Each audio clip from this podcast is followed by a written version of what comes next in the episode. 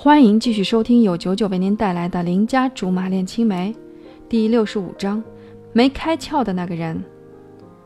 最近酒量真是不行了，一罐啤酒就喝得我月朦胧、鸟朦胧的，连董卓什么时候坐到我身边都不知道。小吕，嗯，我眼神好像没有焦距，看出去的董卓总是在摇摇晃晃的，兴许是烛光跳动的关系吧。怎么了？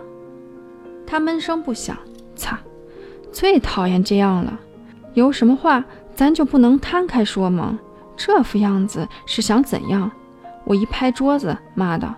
告诉你，我现在很不爽。我以为什么事情都能将心比心的，原来根本不是。不怕跟你明说，我受够了，不想再去揣摩你的心思。貂蝉说的对，那不是我的性格该干的事儿。成不成？你给句痛快话。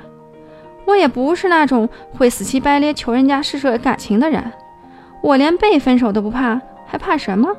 估计是被酒后吐真言且言行毕露的我给震到了。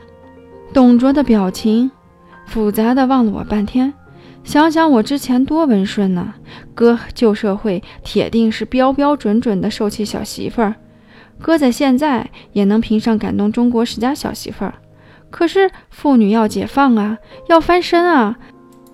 闹钟不禁盘旋出慷慨激昂的旋律：向前进，向前进，小吕的责任重，妇女的冤仇深呐。你是不小吕？身后突然冒出个男人，指着我，又惊又喜。这戏跳得太快，我有点懵。接着烛光仔细瞧瞧他，是有点眼熟，不对，是非常眼熟。脑子里的数据库变换着各种人的脸，终于有一张对上了。高干，没错，他就是当年被貂蝉打得一愣一愣的好兄弟。你呃，怎么在这儿？他四处搜寻，貂蝉呢？这哥们儿还跟高中时候一样不会聊天。董卓倒是知情识趣，借口要再唱几首，把位子腾出来。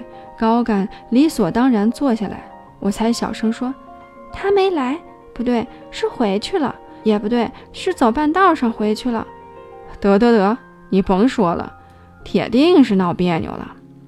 算吗？这说法显然站不住脚。看起来他和貂蝉应该是有日子没联系了。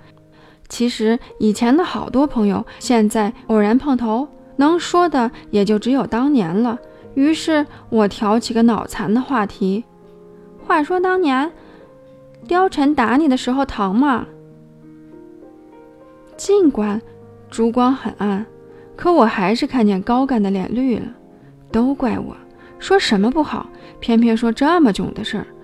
可要是不说这个，高干在我的数据库里似乎就没有货存了。他囧了一会儿，诚恳地说：“疼，真疼。”噗！你还好意思笑？还不是因为你？嘿，关我什么事儿？话说到这儿，我倒是想起那天聚餐时他被貂蝉打断的话头，挺有兴趣接着听。他也不是藏着掖着的人。大大方方说：“既然貂蝉不在，这事儿我也就不瞒你了。只是千万别跟貂蝉说是我告诉你的，免得她面子上挂不住。这跟面子有什么关系？不懂了吧？貂蝉那人闷骚极了，好多事情明明有机会说清楚，她偏不干。皇帝不急，可急死我们这群太监了。你知道他当初为什么要打我吗？”我摇摇头。皇帝和太监的事，我表示无能为力。也使不好的人默默飘过。见我一脸茫然，高干来了兴致，乐颠乐颠地说：“那时候你不是站在操场边上吗？后来雕成过去调戏你，等他回来，我就跟他开玩笑，说是啥时候把你带出来，让我们乐呵乐呵。哪里知道那小子真当真了。”半点心，半点兄弟情都不讲，说话就大拳头招呼过来。高干还在眉飞色舞叙述当年的往事，现在换我被貂蝉的一拳头打懵了。当时觉得他真是条汉子，活着十多年之后终于开窍了。可是我如今，我如今悲哀地发现，活着二十多年还没开窍的那个人，竟然是我。喂，你怎么了？高干瞧出我不对劲儿。继续愣神没出声，他一拍脑门，惊觉道：“坏了，我肯定说了不该说的八卦。我原以为你是不知道貂蝉为什么打我，感情你什么都不知道。死了死了，这回死定了。”我甩甩脑子，十分肯定地说：“死不了。我倒是要谢谢你。”